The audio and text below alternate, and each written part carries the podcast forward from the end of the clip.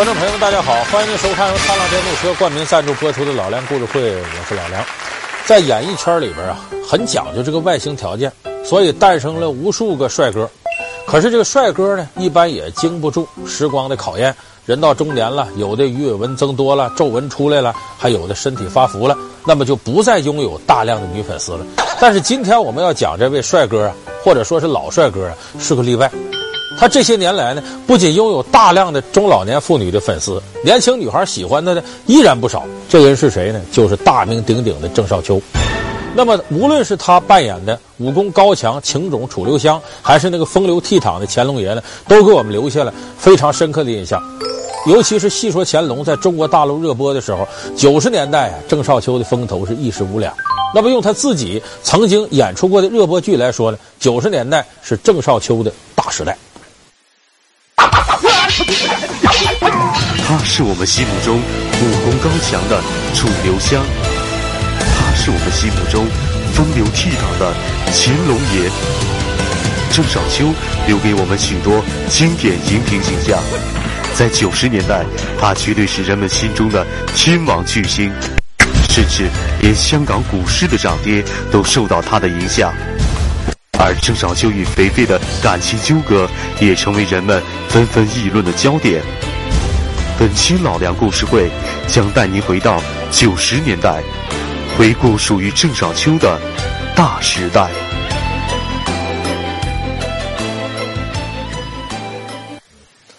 郑少秋以前的时候人管他叫秋官，这几年呢管他叫秋老爷。这郑少秋他的这个起点啊非常高。应该说，一部《楚留香》把郑少秋给捧红了。楚留香是干嘛的呢？咱们读过武侠小说的朋友知道，古龙他有几个经典人物形象，一个楚留香，一个陆小凤，一个小李飞刀。那么这个楚留香在古龙作品里边，就是一个风流倜傥、武功奇高，而且是人见人爱、花见花开这么一个人物。而古龙在过世的时候呢，呃，香港有个著名的推理小说作家倪匡。给他写副对联就是挽联吧。上联叫“小李飞刀成绝响”，下联叫“人世不见楚留香”。就说楚留香在古龙的人物当中是非常出色的一个。那么当时，一九七八年香港 TVB 电视台啊，它的这个收视率是直线下降，这个领导就着急，怎么办呢？你看，咱们这个大陆有一些个电视台也是，你比方说湖南卫视那时候拍《还珠格格》，哎，这个都是跟香港那时候运营学的。就电视台不光播节目，咱们得主动策划，把这收视率搞上去。所以 TVB 电视台决定啊，拍一部跟以前不一样的电视剧。那个时候呢，武侠剧很多，尤其是根据金庸小说改的。那么当时 TVB 领导一考虑呢，这个金庸小说拍的太多了，咱们选古龙的小说。那古龙的小说里，咱拍哪个呢？咱你看金庸小说挺写实，你不管是郭靖啊，呃，还是萧峰这样的大侠形象，你感觉就栩栩如生站在我们面前，身边有郭靖这样笨人，也有萧峰这样义薄云天。那么咱们拍拍古龙，咱不拍落到地上，拍飞到天，拍这个楚留香。那么楚留香当时决定就选郑少秋来演。为什么选郑少秋呢？因为郑少秋之前呢试过几部戏里头的古装扮相。导演一看，郑少秋的古装扮相非常漂亮，由他来演楚留香。可这剧本给到郑少秋了，郑少秋挺犯难。为啥？他自个儿不自信。他说：“我怎么演楚留香？你要说给我一个活生生的人物，这个人有血有肉的，我好抓。这楚留香，他一看小说，再看剧本，这个人现实当中哪儿找这样人呢？跟个神仙一样的人，武功还高得吓人，我怎么去演绎他？他感觉没抓手。”所以郑少秋当时自己很困惑，后来想来想去呢，我别想那么多。你比方小说里写啊，说这个楚留香人是很漂亮，不光漂亮，不光你外边穿着衣服漂亮，脱了衣服也漂亮。所以郑少秋经常这个楚留香往甲板上一躺啊，上身晒得古铜色的，肌肉很发达，在那躺甲板上喝酒，旁边有美人。郑少秋说：“我这个没法演，因为郑少秋也不是那种大块头，经常练肌肉的。”哎，当时有个朋友给他出主意。说你这样，你把郑少秋往往这把楚留香啊往书生那个扮相来。哎，这个楚留香不是风流倜傥吗？你体现他儒雅之气。说实在的，在这个古龙书里边啊，楚留香是文武双全，但是文这一面，古龙琢磨并不多。所以郑少秋呢，先想到把他扮成一个书生，哎，显得自个儿很有文化。突出的是楚留香儒雅一面。结果这个呢，扮相一出来，大受欢迎。为什么受欢迎呢？咱们看这个在学校里头啊，年轻人谈恋爱，你看那男孩子怎么吸引你？有的体育好，身体条件很好，但是呢，这个男孩不能太粗鲁，还得显得既帅气又文质彬彬，这样女孩子才喜欢他。所以这个时候，你赋予楚留香这个角色本身他就武功很高了，再加上儒雅帅气，对女孩客气体贴小心，哎，这个就成了人见人爱了。所以当时郑少秋就是从这些角度来塑造楚留香这个形象，一下子他就火了，这是。而且开始演的时候，郑少秋对着镜子看，这个人一开始对镜子看自个儿，怎么看都不自信。咱们有不少的这个搞电视的人，不管主持人呢，还是一些演电视剧的，一开始演的头一部电视剧，头一次上镜，你要把那个画面拿下，自个儿看都想抽自个儿嘴子。但是看时间长了就顺眼了，为什么呢？总露面混个脸熟，再一个自个儿自自信心提高了。当时郑少秋就天天对着镜子看，我最帅，我武功最高，我最好，我万人迷，天天对镜子说一千来遍，干嘛？增强自己自信心。同时，他的朋友给他出主意，说你演这个得怎么演？你平常啊走路，因为郑少秋那时候名气不大，经常见的人很客气，咱们怎么叫低眉顺眼的啊？你好，你好。走路的时候眼睛往下看。他说你这不行。你得练的走路时候眼睛往上看，斜上方，为啥显得眉分八彩、目若朗星，显得这个人神采飞扬的？所以你看郑少秋，你们后来看的所有演出那形象，基本都是一说话时候都这样。他这显得你心气儿高，显得你自信心足。所以郑少秋天天对着镜子，嗯嗯，练这玩意儿在。所以经过一段时间之后，他把这个楚留香外在的这些东西都练出来。所以演的时候呢。一下子把楚留香那种劲头演绎出来了。听说楚留香是从来不会拒绝女人的。外一件事情。什么事？如果说呢，有女人敢贸贸然的上我的船，坐着我的凳子，还喝着我的酒，我通常会怎么做？我会把她丢到海里边，尤其是自以为是、自以为很美，但实际上却不美的女人。你。那么这个剧呢？是在香港拍，在香港播，一播大火，TVB 电视台的收视率直线上升。两年之后呢，把这个剧拿到台湾。为什么拿台湾？一个台湾是个大市场，另外一个呢，这古龙是台湾人呢。结果这个剧在台湾的收视率远远超过香港。就是你比方说晚上这个时候播电视剧的，各个台都播。要是有十个观众，有七个就看楚留香。你想这收视率得高的吓人到什么程度？是？这一播，郑少秋在台湾呢，简直火得不得了，火到什么程度？古龙都嫉妒。这楚留香是古龙写出来，古龙说台湾人呢，只知有郑少秋，不知有我古龙啊。谁一想起楚留香，先想到郑少秋，就没人想到是古龙了都。所以郑少秋那个时候，在这个整个港台演艺圈是大火特火。那么后来这个楚留香电视剧呢，也传到大陆来了。但传到大陆来呢，呃，没有在这个最顶级的电视台，像中央台播。可是那个时候民间影响依然不小。楚留香是个很好的基础，但真正让他在这个大陆大火特火的，是戏说乾隆。山川在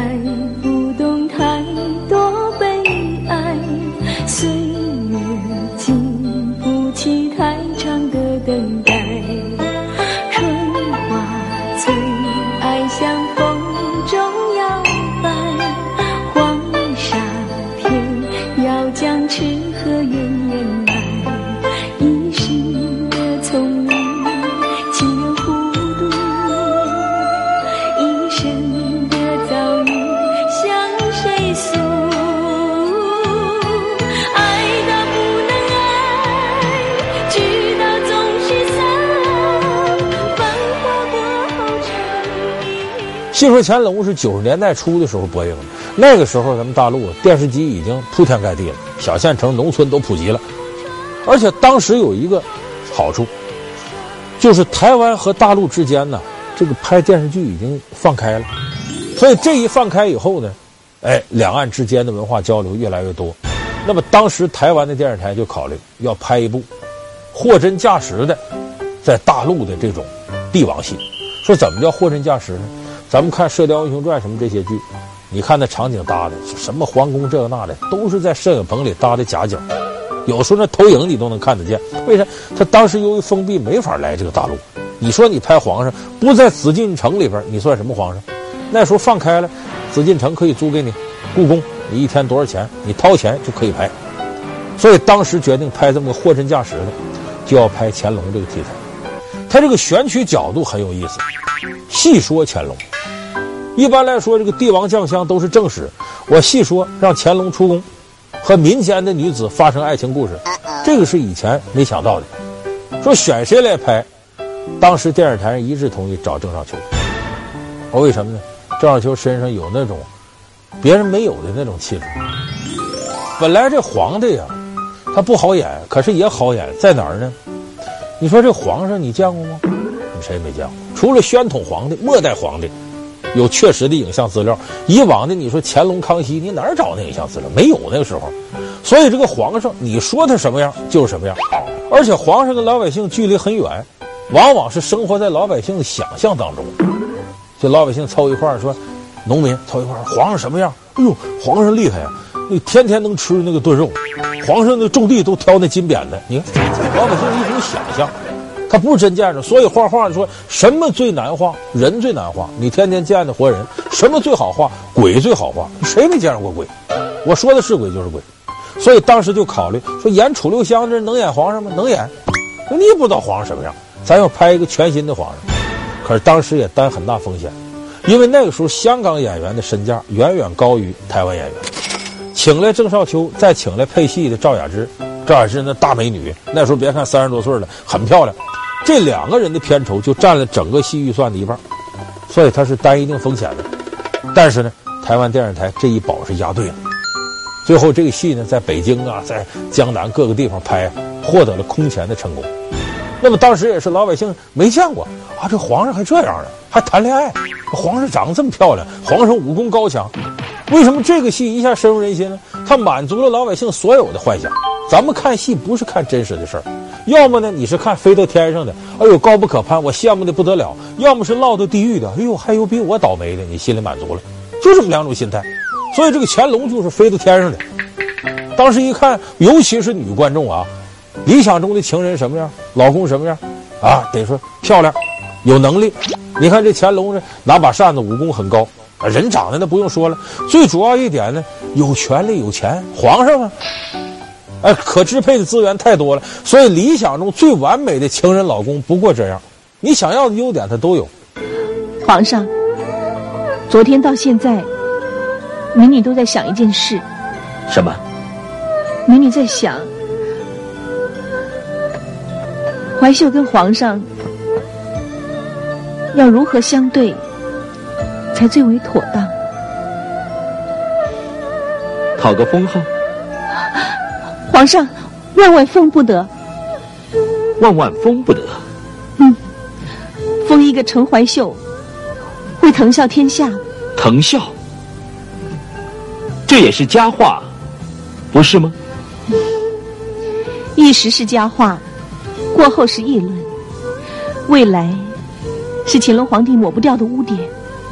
管他呢，来，怀秀，跟我回京城去。人言可畏，人家会说皇上你重色，怀秀重利。你想的太多了。我当时还记着，九三年呢，我们在一个报社里头，哎，吃完饭正好晚上放这个电视剧，我们这边研究什么标题什么，这边看这个。戏说乾隆，有一位年过四十的副总编，男的，还有一个年过四十的副总编，女的，坐在我旁边。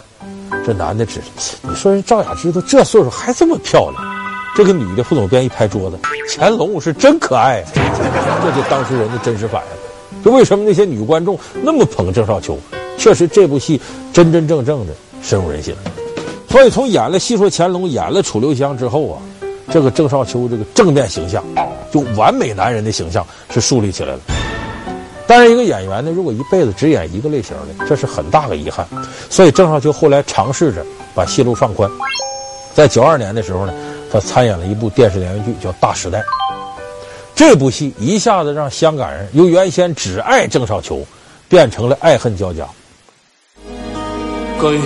无论是楚留香还是乾隆爷，郑少秋所饰演的大部分角色都深受观众的喜爱，但为何他在《大时代》当中饰演的丁蟹，却让观众爱恨交加呢？郑少秋到底做错了什么，让人们转变了对他的态度呢？广告之后，为您继续讲述。他是我们心目中武功高强的楚留香，他是我们心目中风流倜傥的乾隆爷。郑少秋留给我们许多经典荧屏形象，在九十年代，他绝对是人们心中的天王巨星。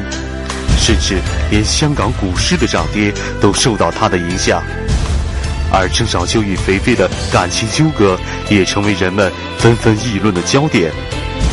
本期老梁故事会将带您回到九十年代，回顾属于郑少秋的大时代。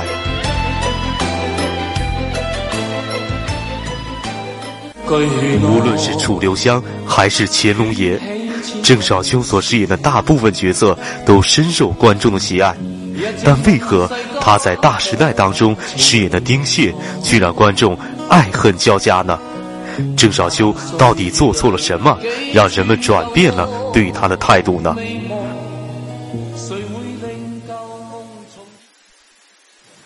在九二年的时候呢，他参演了一部电视连续剧，叫《大时代》。这部戏一下子让香港人由原先只爱郑少秋，变成了爱恨交加。这个爱恨交加是两个层面意思。第一个，他在这里边扮演一个疯狂粗鲁的这股市上的暴发户，这人叫丁谢，哎，姓丁的丁，螃蟹的蟹。这个剧里头呢，还有刘青云和刘松仁，他们演的方氏家族的。这边丁谢是丁氏家族，两个家族在股市上的恩怨情仇，一脸的阴险相啊！我一看见他就讨厌，老爸。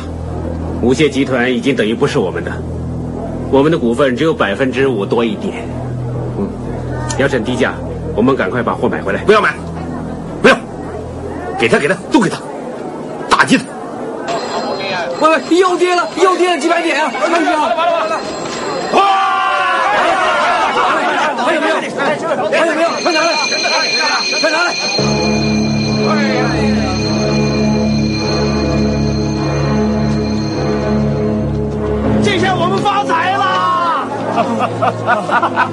二十亿？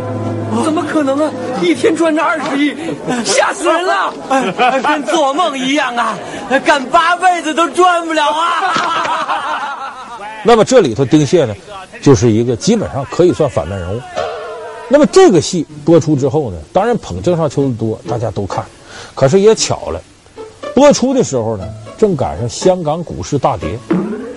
就是这个阴差阳错，两个事儿就凑一块儿了。这个电视剧反映的就是股票的事儿。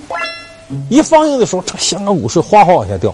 结果后来出现一个很奇怪现象：每到电视台一播郑少秋的戏，保准香港股票股市整个就是进入熊市。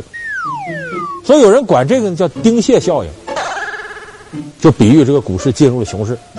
后来时间长了，不叫“丁蟹效应”，叫“秋官效应”。只要播郑少秋的戏。哪怕有时候重播股市呢，当天你看着也够呛。首播那天肯定往下掉。就后来这个亚洲有些证券分析师啊，还曾经专门分析过这事儿，这是怎么回事儿？那么这个道理在哪儿呢？一方面我们说世间总有巧合的事儿，再有一点，郑少秋的电视剧太深入人心，很多人都爱看，在这上投入的精力大了，在股票上相应就降低了。所以说这个丁蟹效应啊，多多少少有点现实根据，当然更多是一种巧合。你比方说你看到。第一次你见人不顺眼，以后每次见你觉得我又看着他，我又要倒霉了。这种强烈的心理暗示，所以这个都有。但是这个事情没有什么科学根据，从侧面却反映了一个问题，就是说郑少秋在香港确实受欢迎，他能影响股市的这种起伏。所以从《大时代》播映之后呢，这个郑少秋在香港人心目中形象啊就变得有点爱恨说不清楚了。有些股民既喜欢他电视剧，又想到一看他电视剧我就要赔钱，心里不痛快。当然，这个爱恨呢。这只是一种虚拟形态，真正在现实当中对郑少秋又爱又恨的只有一个人。说到这儿，不用我说，不少观众朋友都知道，咱们要说沈殿霞。沈殿霞，肥肥，啊，很可爱。前几年这是刚刚因为有病过世，他跟郑少秋的爱恨情仇的故事呢，咱们以前老梁故事会曾经专门给大家说过。啊，这沈殿霞喜欢郑少秋，郑少秋那时候失恋，等于两个人这时候好到一块儿了。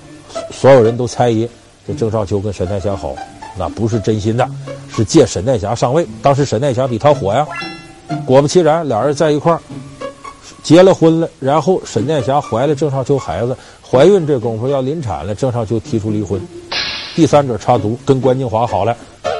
所以这个事儿发生之后，不光沈殿霞整天伤心叹气，大骂郑少秋，你个薄幸郎、负心汉，全香港人基本都骂郑少秋，早看出你不是好东西了。所以这是骂声一片。这个时候，沈殿霞对郑少秋的心态，郑少秋是他一辈子最爱的人，跟郑少秋离婚了，他再没找别人。另外一个，他也是最恨郑少秋的人。一想起这事儿，你想，作为一个女人，她最爱谁，谁要伤害她？那肯定伤得最狠，所以过了多少年之后啊，沈殿霞在香港电视台主持一档节目，这个节目开播头一天请嘉宾，香港人很能搞事儿，把郑少秋请来，俩人聊。那个时候沈殿霞已经心态都放平了，就说无所谓了，这么多年都是好朋友嘛。但是这个节目做到结尾的时候，沈殿霞还是忍不住了，突然间最后要收尾了啊，他问一句，说秋官，我问你一句话，你必须实话实说告诉我。郑少秋说：“好，那你问吧，到底爱没爱过我？真心的爱过我？”当时郑少秋傻了啊，没想到啊！菲菲沈殿霞居然在自己的节目当中问郑少秋是否真的爱过自己，这让郑少秋始料未及，他将怎样回答呢？广告之后继续讲述。好多朋友呢，唔太了解。你嘅人咧都话阿秋官呢个人咧就系好多情嘅，嗯，咁其实我都同你从来没放弃过郑少秋。那么说郑少秋到底是不是我们说这种负心薄幸的人？鞋舒不舒服就脚知道。这个事儿到底好与坏，只有当事人有发言权，咱们永远是旁观者。而且对郑少秋情感世界的道德问题上的批判与承认，并不影响我们欣赏郑少秋的演技。